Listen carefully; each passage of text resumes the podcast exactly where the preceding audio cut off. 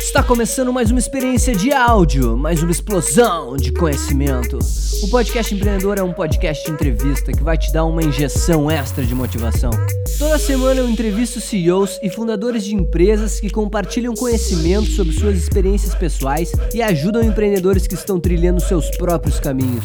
Ah, se você gostar do nosso programa, por favor, lembre-se de classificar e comentar o podcast para a gente conseguir motivar mais empreendedores a abrirem os seus próprios negócios.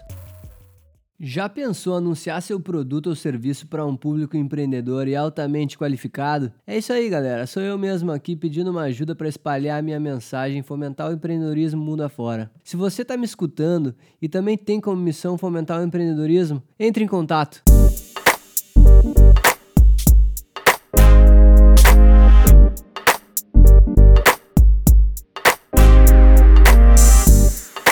Fala, empreendedor! Fala, empreendedora! Que alegria, que alegria, galera! Hoje é o nosso quinquagésimo programa. Eu tô muito feliz. Hoje eu consegui uma entrevista com um cara que é um empreendedor serial, uma pessoa que vai agregar muito conhecimento para todos nós, o Daniel Cocchieri. Ele é cofundador e CEO da Bitcoin Trade, a startup com a missão de criar a mais excepcional plataforma de moedas digitais aí que você vai utilizar. A Bitcoin Trade ela é a primeira corretora de criptomoedas do Brasil a possuir a certificação PCI DSS Compliance. Depois o Dani vai falar um pouquinho para a gente sobre esses termos mais técnicos. E ela tem o certificado internacional de segurança de dados da indústria de cartões de pagamento. Então, cara, é uma plataforma que está aí revolucionando, principalmente por questões de segurança, né? Que a gente vai falar um pouquinho. E Dani, antes da gente entrar na, na, na parte mais técnica do podcast, eu queria agradecer, cara, imensamente a tua participação. Cara, é muito legal. A gente tá falando sobre assuntos aqui. A gente já fez um programa sobre blockchain. Então, hoje, falar sobre bitcoins e criptomoedas vai ser fantástico. E queria, cara, pedir para tu falar um pouquinho da tua história. Conta pra gente como é que surgiu a Bitcoin Trade. Eu sei que tu tem vários empreendimentos. O Dani, pessoal, para quem não sabe, ele é fundador da O2 Games. Ele é fundador também da GAP, ele também é fundador da Salão, Salão na Mão, da S-Like, da Tambourine. O cara é, meu, uma fera aí, e ele veio compartilhar conosco um pouquinho da experiência dele. Então, Dani, muito obrigado, né? Hoje a gente vai falar mais específico sobre bitcoins e criptomoedas. E conta aí, cara, conta aí pra gente um pouquinho da tua história, um pouquinho de como surgiu a Bitcoin Trade. Seja muito bem-vindo. Legal, obrigado Edu, obrigado novamente pelo convite, pela oportunidade de contar um pouquinho aqui sobre é, algumas coisas que eu já construí aí na minha, na minha história e vai ser um prazer enorme. É, você citou algumas empresas aí, eu vou tentar rapidamente dar um overview até, ou seja, bom, eu estou empreendendo no mercado de tecnologia desde 2005, já se vão alguns anos, é, sempre à frente de algum negócio online, mas um pouco antes de eu começar a empreender, eu fui programador, minha, minha formação é na parte de programação, fui programador, trabalhei no Banco Santander, na área de tecnologia do banco, e saí do banco para começar a empreender. O meu primeiro negócio, você citou aí, foi a O2 Games, que eu fundei em 2005. É, eu levantei na época um milhão e meio de reais de investidores anjos, na época que nem se falava muito em startup, anjo, enfim, foram é, é, três pessoas que acreditaram é, num, num, produto que eu criei, que era um game online de futebol é, isso em 2005, eu comecei a desenvolver ele até enquanto eu trabalhava no banco, no meu tempo livre, é, comecei a desenvolver esse jogo online, que basicamente a pessoa cria um time ali online, faz o papel de manager. Esse jogo chamava, esse jogo chama-se Game Go, ele está no ar até hoje. Essa foi minha primeira experiência é, empreendendo ali digital. Aprendi muita coisa, foi uma grande escola para mim, da parte de empreender mesmo, de fato, ter um negócio, ter funcionários, realmente gerar receita, criar um produto, enfim, marketing digital, controlar todo o business. Ali para mim foi uma grande escola. A O2 Games, ela, é, eu, eu vendi o um negócio recentemente, há dois anos atrás, mas foram de 2005 até 2010 é, ou 2011 foi ali para mim meu foco total no O2 Games. De lá para cá, indo pela linha de tempo, em 2012 eu montei aí sim um negócio que é, teve um certo sucesso, que foi a Easy Like. Basicamente, o que a Easy Like fazia? Como eu tinha uma empresa de games e em 2009 eu lancei um desses games no Facebook, naquela época de social games, eu comprava mídia no Facebook para atrair clientes para esse game. E a empresa, obviamente, a O2 Games era uma startup pequena, né? ela não chegou a escalar. E nessa época, as campanhas de Facebook Ads da empresa da O2 Games, né? É, eu não tinha ninguém para olhar aquilo ali. eu peguei um programador meu e pedi para ele desenvolver alguns algoritmos para monitorar as campanhas, basicamente verificar é, os anúncios no Facebook Ads do jogo que estavam convertendo melhor e ficar ali fazendo um bid é, do preço do anúncio, etc, etc. Então eu criei um algoritmo para O2 Games de otimização de compra de mídia no Facebook e acabou que esse algoritmo virou um negócio que é a EasyLike, que é um negócio muito foi muito maior do que a empresa de games. A EasyLike basicamente ela virou um software um produto onde é, nós somos o primeiro, primeiro partner do Facebook na América Latina. Nós tínhamos acesso à de ads do Facebook. A gente está falando do ano de 2012, 2013. O Facebook estava chegando no Brasil. O Facebook estava se mostrando como uma, uma plataforma de ads para competir com o Google naquela época.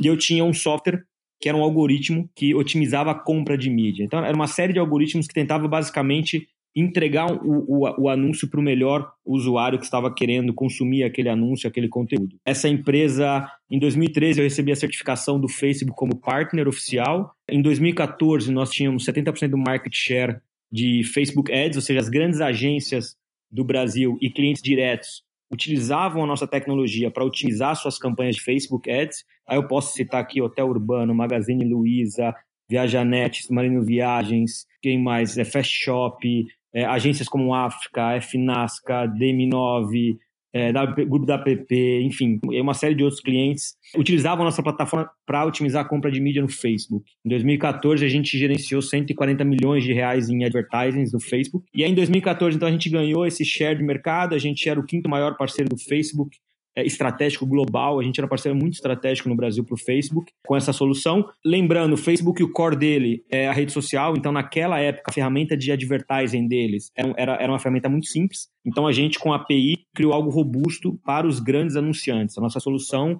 ela atendia basicamente o topo da pirâmide, somente contas que investiam no mínimo 100 mil reais para cima por mês no Facebook, tá? E aí, no final de 2014, o Facebook convidou a gente para construir um outro produto, que é a Tamborim, que você citou aí também, que na verdade ela atuaria na, na, base da pirâmide, ou seja, ela trabalharia naquele cliente que quer anunciar no Facebook, só que a verba dele é 300 reais, 500 reais, só que ele não entende nada de Facebook Ads, ele não sabe o que é um posicionamento do anúncio, ele escutou na época que Facebook era uma boa oportunidade para anunciar o produto dele, mas ele não conhece, ele é, é uma empresa pequena, ele não tem alguém de marketing, enfim, é ele mesmo tocando o negócio, então teria que ser uma solução que fizesse tudo para o cliente. O cliente fala assim, eu quero investir 200 reais, meu, meu negócio é uma floricultura aqui da esquina, e a solução, ela criava tudo ali para o cliente por trás e otimizava também a entrega do anúncio. Essa ferramenta chama Tamborim, então assim, a gente estava muito bem posicionado no topo da pirâmide, as grandes contas, o Facebook convidou a gente para criar uma solução para a base da pirâmide. Essa solução, assim, foi é, meu primeiro exit, porque a gente criou toda a plataforma, a gente rodou um MVP junto com o Facebook e, por coincidências da vida, em um voo para Califórnia, a gente encontrou o André Fatala, que é da Luiza Labs, da Magazine Luiza.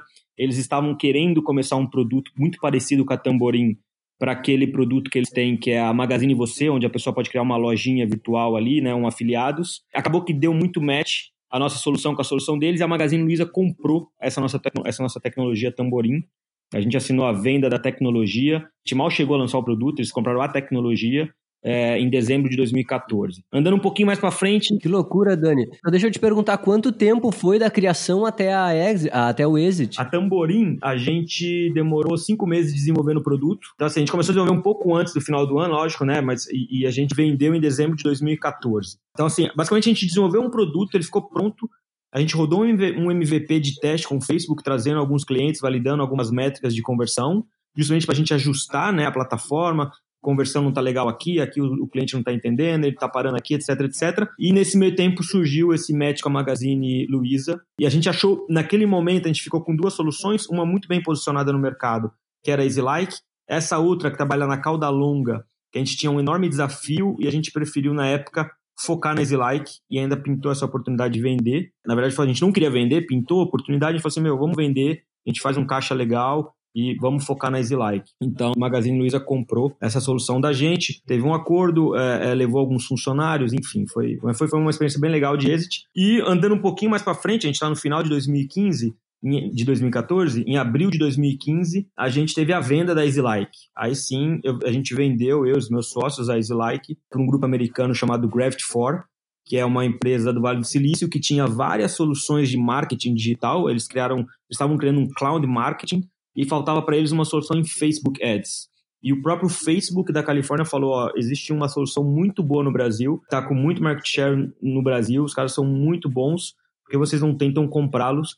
E foi um momento muito legal, Edu, porque, assim, muito importante, porque o mercado de advertising Facebook, naquele momento, se a gente pegar a régua de 2012 a 2015, ele começou a avançar muito do ponto de vista de tecnologia. Outras grandes empresas também começaram a construir soluções é, robustas para Facebook Advertising e a gente começou, obviamente, ter um risco ali de algumas empresas americanas buscarem o um mercado local é, e com soluções muito boas, ou seja, é, e a gente tinha um certo uma desvantagem de, por não estar no Vale do Silício junto com, com o time de engenharia do Facebook, enquanto algumas americanas estavam ali. Enfim, então a gente achou que foi um momento muito oportuno para a gente fazer o exit, vender a companhia, por esses fatores também ali. A gente falou, a gente conseguiu é, surfar uma onda muito boa e, e fazer uma venda do negócio um momento muito bom ali, um momento que, assim, digamos que o ideal para o amadurecimento daquele mercado, que é começar a entrar alguns players muito grandes naturalmente a gente acabar sendo uma das estratégias acabar vendendo para um desses e acabou surgindo essa venda para Graft 4 é, em abril de 2015. Eu fiquei seis meses no negócio para passar um negócio para os americanos e foi também uma experiência fantástica. Aí em novembro de 2015 mais ou menos ou setembro eu saí, né? Acabou o meu exit e cara eu fiz dois investimentos anjos que você citou também, o Gap e o Salão na Mão. Foram duas experiências de investimento anjo, onde eu não era o empreendedor tocando, pela primeira vez eu não estava ali à frente. É, e ali eu aprendi que talvez eu ainda não tinha muito a mão para esse tipo de investimento. Ah, são as duas experiências não andou muito bem. Falando na mão um pouco mais, ele foi pro ar. Ele, a gente rodou uma, um, um MVP muito interessante em, em Belo Horizonte, mais de 300 salões. Mas a gente viu que era um business de muito cash flow, de muito fluxo de caixa, business para quebrar paradigma de hábitos de cons, do consumidor, enfim. E a gente acabou, depois de um ano e meio, fechando, que é uma outra coisa muito importante que a gente, como empreendedor, tem que saber a hora de parar e ali a gente falou, pô, chegamos aqui, não adianta, não vai.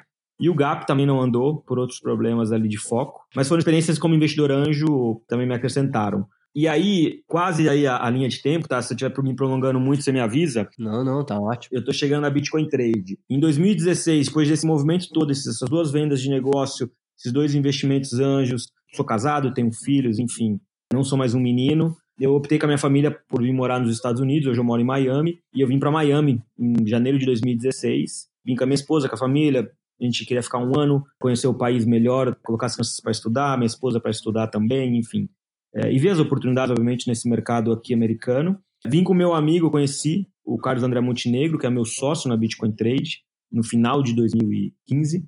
Ele já estava fazendo esse mesmo movimento e ele falou, cara, vem para cá, eu estou empreendendo em um negócio aqui que não tem nada a ver com tecnologia, que é uma, um negócio para pet, para gato. Vem cá, você me ajuda, a gente e você vai ter o que fazer aqui e vamos estar tá junto aqui, enfim. E ele também é um empreendedor com uma história absurda. Eu topei vir para cá, fiquei com ele nesse negócio de pet do ano de 2016 inteiro, tá indo muito bem por sinal, mas minha área é tecnologia, eu sempre empreendi pelo pouco que vocês perceberam com tecnologia, internet. Esse business era pet, era enfim, não tinha muito eu estava eu tava ajudando na, na, parte digital do business, mas era um business muito físico como predominância. E aí, em, isso fiquei em 2016 inteiro na empresa chamada Seven Pets, tá? É, com ele. Só para dar o nome da empresa. Em maio de 2017, a gente está chegando para concluir essa resposta, que ficou longa. Em maio de 2017, um amigo meu me liga para falar sobre Bitcoin. Eu fiquei esse um ano, 2016 inteiro e até maio de 2017 nesse business do pet. Então estava desconectado um pouco do, do mundo tecnologia. É, ele me fala de Bitcoin e ali eu fui apresentado ao Bitcoin e ali eu chamei o meu sócio atual, que é o Carlos André Montenegro, que também estava no, no business de pet como investidor, não no dia a dia. E a gente ali é, juntos começou a história do Bitcoin Trade, que eu acho que nas próximas perguntas eu posso contar mais detalhes. Enfim, me prolonguei um pouquinho, mas eu contei resumidamente um pouco desses nomes que você citou aí, é, dessas empresas. Cara, que orgulho, que orgulho para nós brasileiros ter um empreendedor como tu, Dani. Caralho, velho, que história, dois exits uh, bem-sucedidos, duas tentativas de investimento anjo que infelizmente não deram certo, mas que, cara, com certeza tu aprendeu muito, muito, muito, eu tenho certeza absoluta.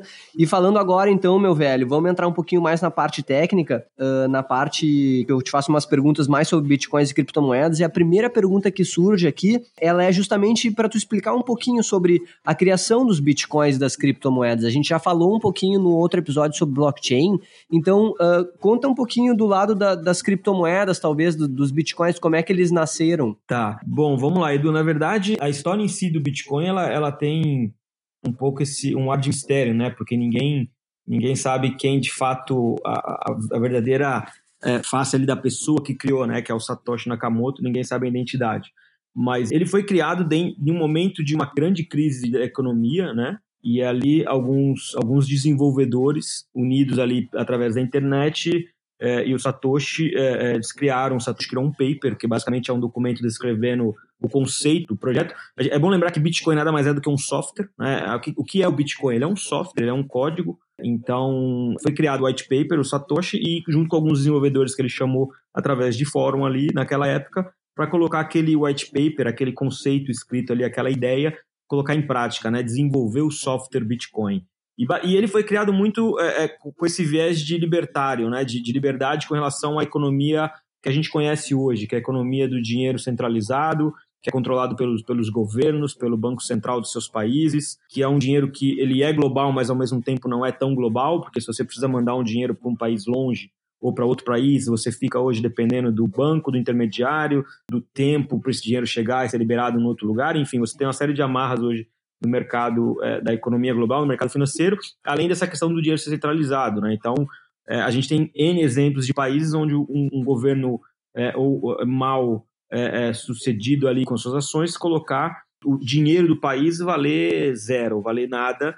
E, na verdade, você trabalha para ter teu dinheiro e, no fundo, aquilo ali pode virar pó ou pode perder muito valor por decisões que, que você não controla. Então, eu acho que por esses fatores todos na época, surgiu aí um pouco desse estopim de vamos criar o Bitcoin, vamos criar uma moeda é, global, digital. E, e, um ponto importante que, que você lê no white paper, você vê que a ideia inicial era criar o dinheiro digital de verdade, era criar o Bitcoin com os atributos do dinheiro físico, que nada mais é quando você pega uma nota de 50 dólares ou de 50 reais e, e você paga, por exemplo, num posto de gasolina lá o frentista e você passa a entregar esse dinheiro na mão do frentista, você não tem um intermediador, né, para pagar, o dinheiro está com você, você passou para o frentista ali, você não tem um banco ali para garantir a transação, e uma vez que essa nota foi dada ao frentista, ela não volta, a não ser que ele queira devolver, ele não volta. Dando um exemplo, as transações bancárias virtuais, né, você depende de um banco para fazer um TED, um DOC, então você depende de um intermediário ali para fazer essa operação, garantir que o dinheiro vai sair da tua conta e para outra conta. Com o Bitcoin, na verdade, ele, ele vem para esse movimento do papel, digamos assim, né, esse atributo, que é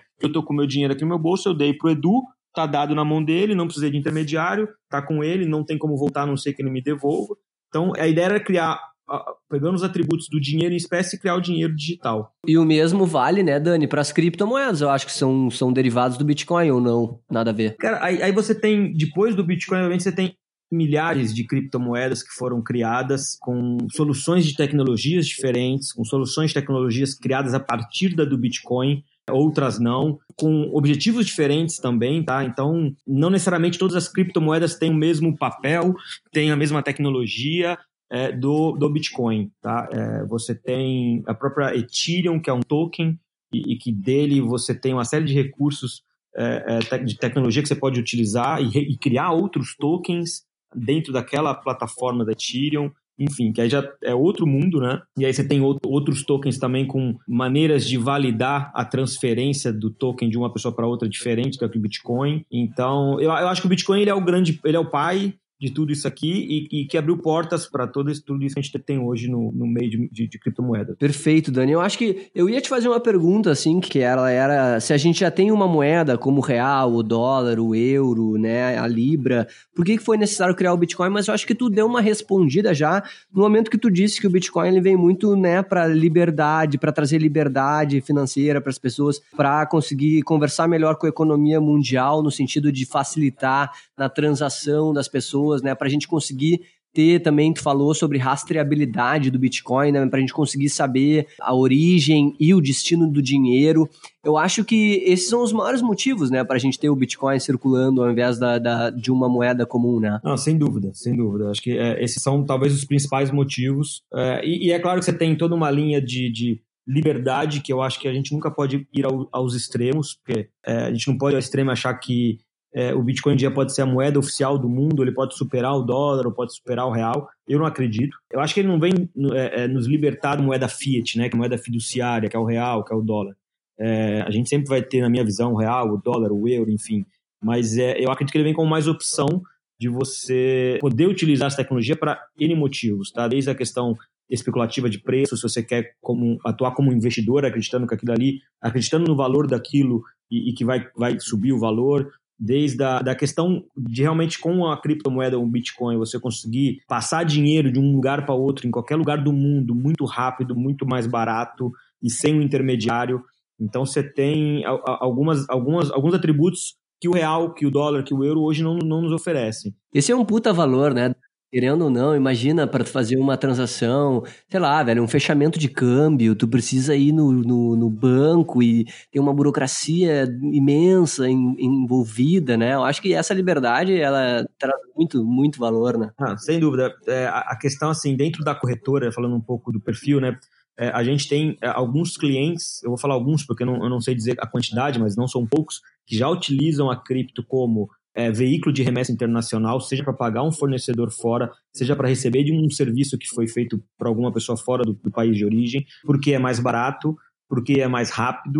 Ah, mas e a oscilação do preço? A transação ela é feita tão rápida que você praticamente não fica exposto à, à oscilação. Então, é claro que você fica exposto, mas não, você não vai receber o Bitcoin hoje, mas você vai poder trocar ele por moeda fiduciária daqui três dias. Você vai trocar ele em 15, 20 minutos. É muito rápido quando você recebe. É, ou quando você paga. E aí, Dani, ali tu falou uma coisa que é muito interessante, que é sobre a oscilação. E antes da gente entrar nessa pergunta, né, que é por que, que o, o Bitcoin ele tem oscilado tanto de valor, eu queria perguntar para ti como é que o preço do, do, do Bitcoin ele é definido. Acho que essa é uma dúvida de muitas pessoas. Legal. Basicamente, Edu, é, é algo muito simples. O preço do Bitcoin é definido com base na oferta e na demanda.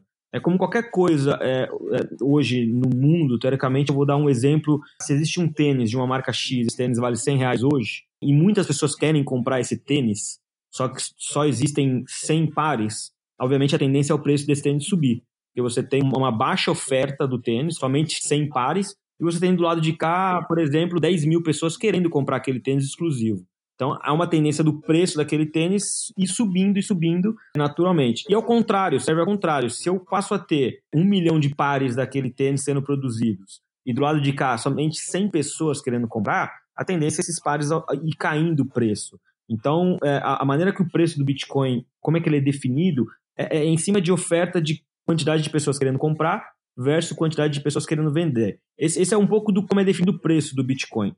Então, quando você tem mais pessoas querendo comprar Bitcoin, a tendência é o preço dele ir subindo. Quando você tem é, mais pessoas querendo vender, é caindo. Mas tem um ponto aí, só para que, é, que, é importante. O Bitcoin, quando ele foi criado, ele é um software, como eu comentei, e ele, foi, ele é um software que foi criado para criar um número X de Bitcoins durante a sua, a, o seu, sua vida, digamos. Né? Então, existe um número limitado de Bitcoins que o software vai gerar. É, então, ele é uma moeda deflacionária. Ele, tem um, um ele, ele é totalmente oposto, por exemplo, a, vamos pôr o dólar ou o real onde a, a Casa da Moeda, o Banco Central, pode chegar hoje, ó, vamos emitir 10 milhões de 1 bilhão de reais para jogar na economia. E, obviamente, a tendência é fazer com que o preço da moeda caia, porque você está colocando muita demanda no mercado. É, e o Bitcoin ele tem um efeito ao contrário. Na verdade, o, o software ele, ele vem gerando bitcoins ao todos os dias, mas existe uma regra de tempo que ele, ele vai gerar cada vez menos Bitcoin, até uma hora que ele para de gerar Bitcoin. Então é finito esse número, Dani? Ele é, ele é finito, e compara muito ao ouro. É, por que ele é comparado muito ao ouro? Porque uma, uma hora vai acabar o ouro no mundo, uma hora todo mundo já, as minas de ouro vai acabar, ou vai ser cada vez mais caro extrair ouro é, das minas, e a tendência é você ter menos ouro. É, o Bitcoin ele é igual, a tendência é ele cada vez mais, nos próximos anos, o software gerar menos Bitcoin até uma hora que acabou. Vão se gerar 21 milhões de bitcoins. Então, ele é uma moeda deflacionária. Ela sempre vai. A, oferta dela, a tendência é sempre diminuindo ao passar do tempo. Perfeito, Dani. Então, aí, gurizada, para quem tá. Aí, galera, para quem tá nos escutando, Bitcoin, então, ele é uma moeda é, de número finito, né? O software ele tá gerando constantemente a, ao, ao longo do tempo a moeda, ao longo do tempo, naturalmente vai diminuindo o número, mas é um número finito. E é por isso que o Bitcoin oscila tanto, então, porque ele é baseado na oferta e na demanda. Ah, perfeito, ficou muito bem explicado. E Dani, como é que são feitas essas transações de compra e venda? Como é que elas são efetivadas? Isso aí era uma outra dúvida que, que, que o pessoal tem. A gente tem algumas, é, é algumas formas de você comprar ou vender um Bitcoin, tá, Edu? Lembra que o, o paper do Satoshi, que é o, é o, é o criador, é, a ideia dele foi sempre não ter um intermediário, um intermediário, quebrar o intermediário. Ou seja, se eu tenho um Bitcoin e eu quiser mandar para o Edu, eu vou mandar para o Edu sem precisar de ninguém para que faça a intermediação dessa transação. Só que, obviamente, a gente está num mundo de pessoas reais, onde as pessoas têm que confiar, né? Vamos dar um exemplo. Se eu for vender meu um Bitcoin para o Edu, é, alguém tem que dar o primeiro passo. Então, se eu mandar o meu um Bitcoin antes do Edu me pagar, pode ser que o Edu, se eu não conhecer muito bem o Edu, que não é o caso, mas o Edu pode não me pagar e o Bitcoin está com ele. Ou vice-versa, o Edu depositar o dinheiro reais na minha conta para comprar o meu Bitcoin e eu não dar o Bitcoin para ele. Mas você existe uma opção que a gente chama, que é chamada de peer-to-peer. -peer, que é essa que eu estou explicando. Eu compro, é, eu vendo o meu Bitcoin para o Edu e o Edu compra e a gente vai transacionar aqui. Eu vou, dar, vou falar um preço, você vai depositar na minha conta do banco o valor, eu vou te passar o meu Bitcoin. A gente não precisa de ninguém, é, a não ser você. É, é eu, posso, eu posso, inclusive, Edu, te encontrar na rua. Edu, vamos se encontrar ali num, num, num shopping. Você faz a tua TED pro meu banco, leva em dinheiro, espécie, mil reais, e eu já te transfiro pelo meu celular a, o proporcional ao Bitcoin que você está comprando. Então, assim, você não precisa de um intermediador. Só que vamos supor, o Edu quer comprar 100 mil reais. O Edu não vai sair com uma mala de 100 mil reais até um shopping, encontrar um desconhecido para comprar um Bitcoin. Existe um risco muito grande. O Edu não vai fazer uma TED de 100 mil reais para alguém que ele não conheça é, e que não confie para comprar o Bitcoin dessa pessoa. Então existe e foi criado nesse mercado o que a gente chama de corretoras, que são basicamente uma corretora igual um broker, igual uma XP Investimento, onde você vai comprar uma ação da, da Petrobras. Então as corretoras, você cria uma conta, e o papel das corretoras é manter a custódia, ou seja, ter tanto o Bitcoin do Daniel quanto os reais do Edu em posse da corretora. E na hora que o Edu e o Daniel realizam a transação, né, o Edu quer comprar, o Daniel quer vender, a corretora ela faz a troca dos ativos. Ó, Edu, tá aqui o Bitcoin que você comprou, ó, Daniel, tá aqui os reais pelo Bitcoin que você vendeu. Então a corretora ela dá segurança nas transações dos clientes que queiram comprar e vender suas criptomoedas, porque ela tem a custódia de todos os ativos que ali estão sendo negociados. Está é, tudo em posse dela. Como é que funciona a corretora na parte da compra? Você imagina que você tem um livro, é um livro de ofertas que tem pessoas de um lado querendo vender os seus bitcoins ou sua criptomoeda. Então você tem de um lado aqui várias ofertas de venda, que são pessoas dizendo: oh, eu tenho um bitcoin e vendo por 40 mil. Ah, eu tenho meio bitcoin e vendo por, 20, é, por, por 41 mil. Digamos que, é, é, na verdade, é, imagina que é um ativo, né? Você tem um, um ativo, você dá o preço para ele. E do, e do, outro lado você tem um livro de compradores, que são pessoas do lado falando, ó, eu tenho 100 mil reais e quero comprar de Bitcoin e pago tanto. Quando a oferta do comprador, ela, ela bate com a do vendedor, então vamos supor, né, o Daniel quer vender um Bitcoin a 40 mil reais e o Edu quer comprar um Bitcoin a 40 mil reais, o sistema da corretora faz a troca dos ativos. E aí cada um passa a ter o seu ativo novo. O Daniel vendeu o Bitcoin, está com os 40 mil reais. O Edu comprou os Bitcoins, está agora com o Bitcoin, né? E os 40 mil reais veio o Daniel.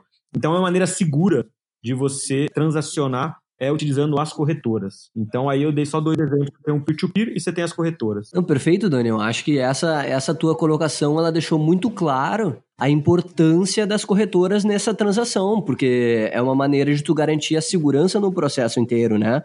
E aí, cara, vem uma pergunta que eu acho que é uma pergunta que muitas pessoas devem ter, que é como é que a gente consegue investir com menos risco, né? Como é que a gente consegue garantir que esse risco seja baixo justamente por ser uma moeda nova, que as pessoas estão conhecendo, que é um mercado que a gente não entende, ele é um mercado altamente tecnológico, né, Dani? É, um, é, de, é de termos diferentes do que a gente está acostumado. Como é que a gente consegue investir com menos risco nesse mercado? Sem dúvida, Edu. Eu acho que esse ponto é, é extremamente importante e para a turma toda que está ouvindo a gente é, é muito importante prestar atenção. É, eu vou dar um exemplo prático, tá? É, há, um, há umas semanas atrás, uma amiga me mandou um WhatsApp, um áudio, é, dizendo que foi oferecido para ela comprar Bitcoin lá na cidade dela. Uma pessoa ofereceu para ela investir em Bitcoin e falou para ela que é, algumas coisas que a gente tem que fugir para qualquer pessoa que queira experimentar esse mercado tem que fugir de algumas palavras. Primeira é rendimento garantido. A pessoa falou para ela, ó, compra aqui, é, compra comigo o Bitcoin, que o Bitcoin só sobe. Eu te garanto X% ao mês. Isso não existe. O Bitcoin ele é um ativo extremamente volátil. Ele sobe e ele desce com a mesma velocidade que ele vai crescer 50%, às vezes ele cai 50%. Então, qualquer pessoa que oferecer algum tipo de consultoria ou alguma vantagem de rendimento garantido envolvendo criptomoedas é golpe. Não entre que é golpe. Porque não existe, tá? O Bitcoin, ele é, um, é como, você, como a gente comentou, ele é extremamente volátil, o preço. Outro ponto importante que a gente tem que fugir é essa questão do que é chamado as pirâmides, né? Assim, o Bitcoin ele, ele, ele é volátil e você sempre tem que procurar é, empresas idôneas, sérias, sempre buscar quem está por trás daquela empresa que está te oferecendo esse tipo de investimento. Ou seja, buscar quem são os sócios, qual é a história dos sócios. Por exemplo, a Bitcoin Trade dá um exemplo que também é muito importante. A gente tem uma página na corretora que chama auditoria. Naquela página, a gente deixa exposto os saldos da, de criptomoedas que nós temos, porque a corretora ela não tem criptomoeda. Todos os bitcoins que ali estão, os, as criptomoedas que estão com a gente ali sendo negociado, são de clientes, não, não é da corretora, a gente nunca opera. Então, a gente tem uma carteira que mostra que, ó, aqui está todos os bitcoins de todos os clientes, está visível. Então, isso mostra que é, a, a corretora ou a empresa, ela não está te vendendo fumaça, né? Ah, eu tenho aqui os bitcoins, eu estou operando com 500 bitcoins aqui, no fundo não tem nada, porque você não está vendo está acreditando em algo que você não vê, acho enorme chance de ser uma fraude. Então, quanto mais transparente for a empresa que você é, queira optar por investir ou começar, é, é, melhor. Então, é conhecer bem os donos, conhecer a história, buscar no Google, no LinkedIn, no Facebook. Hoje tem muita informação. Antes de colocar qualquer real, qualquer 50 reais, eu acho que a dica para investir com segurança do ponto de vista dos golpes que existem por aí é essa. Ou seja, não, não entrar em rendimento é garantido. Não importa se ah, é robô, é, eu tenho um robô que garante rendimento, eu tenho um robô de arbitragem, que não vamos nem entrar na parte técnica, mas assim, não, não existe rendimento garantido em, em, criptomoedas. Muito pelo contrário, é muito volátil. Então, é fugir de rendimento garantido e quando você, e quando você optar por investir, é realmente saber com qual empresa. É, é, que é um banco. Você não deixa seu dinheiro no banco da esquina. Às vezes você procura os grandes bancos. Por quê? Credibilidade, segurança, teu dinheiro está guardado em um lugar seguro. O Bitcoin é igual, é um dinheiro seu, não importa se é 50 reais ou 100 mil, que você esteja investindo, você tem que procurar empresas que te passam o máximo de segurança para você não cair em golpes que, infelizmente, a gente tem alguns aí, algumas histórias para contar aí no mercado. Perfeito, Dani. Cara, como é o nosso quinquagésimo programa, tem quadro novo aqui no podcast Empreendedor e por isso vai ter musiquinha de transição. Roda a musiquinha nova aí!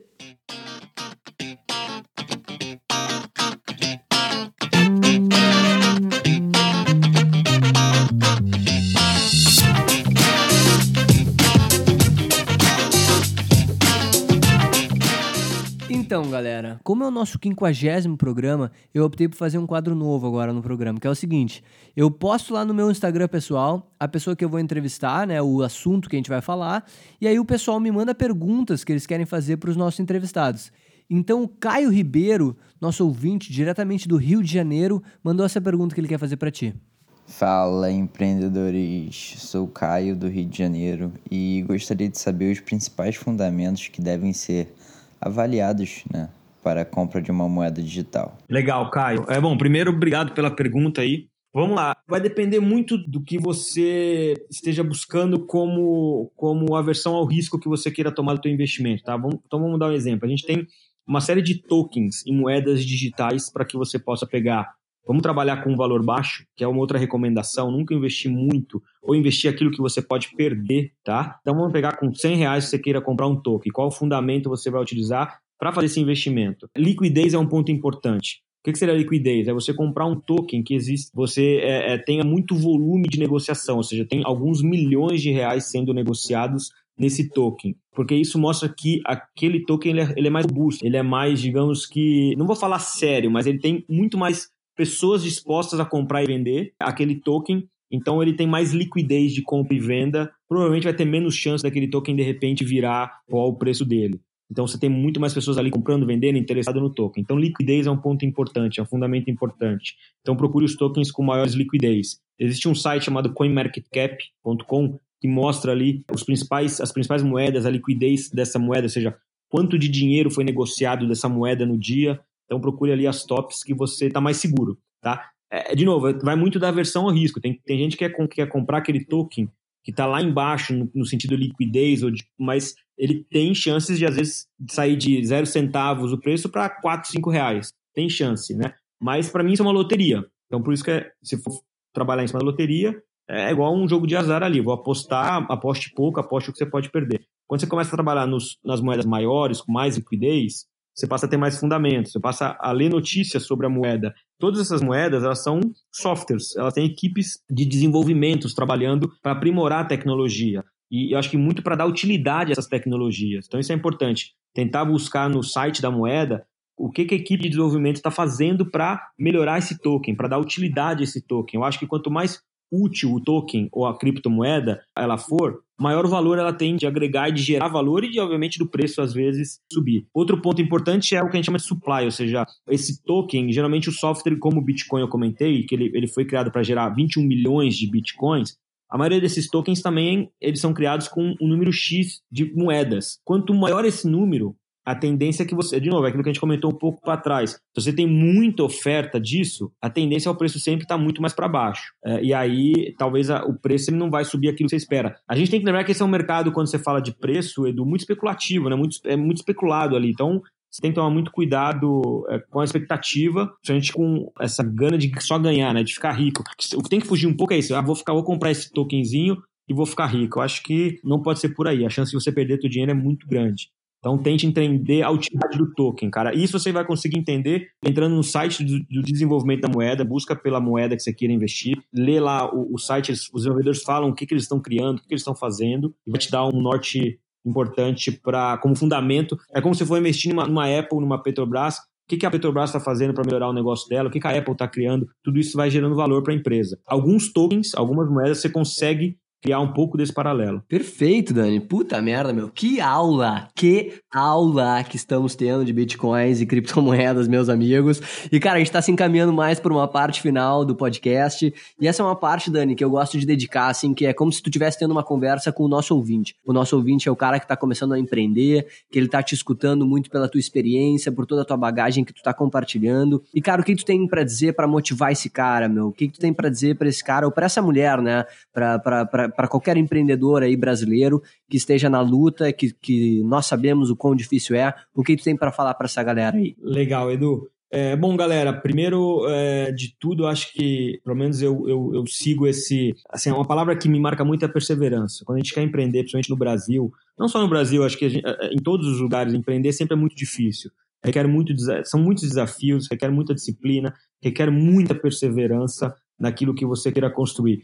Você, não vai construir nada do dia, do dia para a noite. Eu resumi um pouco da minha história, que é uma história, é, é, não é nada absurda, até agradeço as palavras do Edu, mas é, é basicamente uma história de trabalho e de alguns anos. Eu comecei a empreender em 2005, nós estamos em 2019, já são se eu não errar conta aqui, 14 anos. É perigoso fazer conta aqui, né?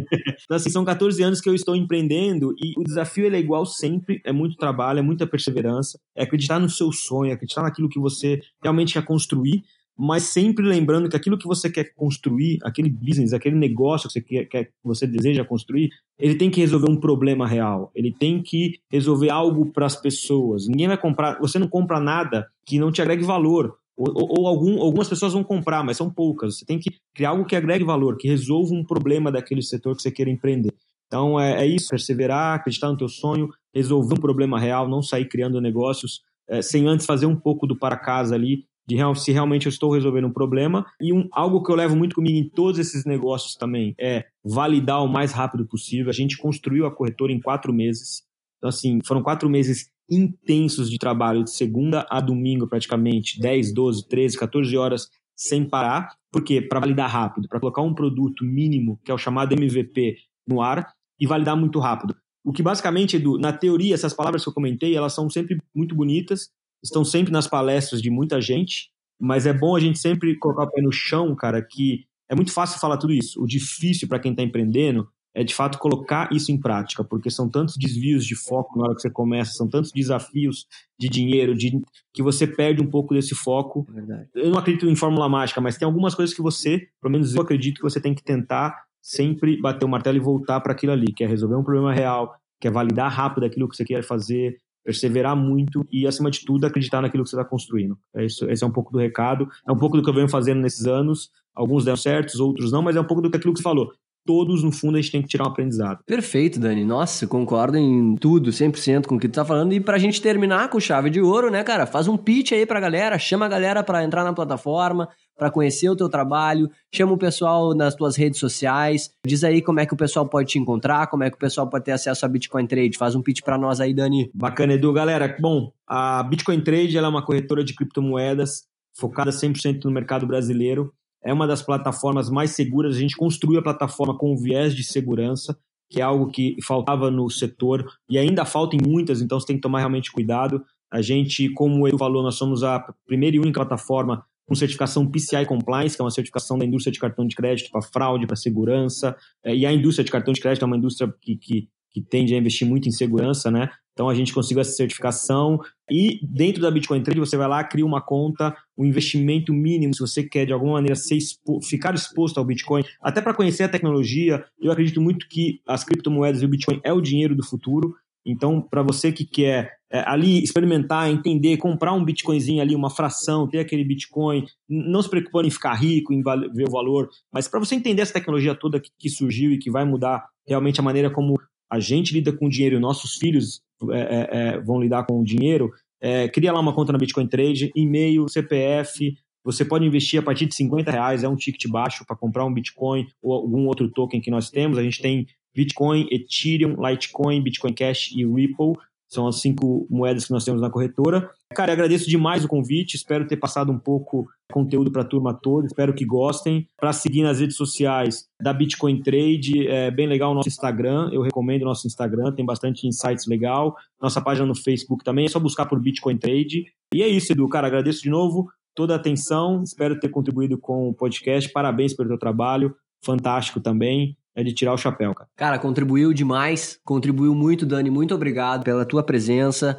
Como é que eu fiz para começar a investir em Bitcoin? Eu botei um pouquinho, aí eu fui sentindo, e é isso que eu sugiro para vocês aí. Para quem tá querendo conhecer a tecnologia, é, entra na Bitcoin Trade, começa com um pouquinho, e aí vai se sentindo cada vez mais à vontade. Qualquer dúvida, falem com o Dani, mandem mensagem pro pessoal da Bitcoin, eles têm lá um time de suporte para atender vocês. E Dani, muito obrigado, cara, novamente. Esse é um programa muito especial para mim, é o nosso quinquagésimo programa. Então eu estou muito feliz porque o nível aqui está altíssimo e isso é muito, muito, muito gratificante. Para você, nosso ouvinte, que está nos ouvindo, quer mandar alguma sugestão, quer fazer alguma pergunta aqui para a gente, manda o seu e-mail para contato distritoe.com.br se você gostou do nosso programa, pessoal, por favor, classifica o podcast empreendedor nas plataformas, diga lá o que você pensa, porque isso ajuda muito a gente a crescer nas buscas das plataformas e aí a gente consegue atingir mais pessoas com o conteúdo que a gente está criando. Muito obrigado, então, novamente. E é isso aí, pessoal. Valeu!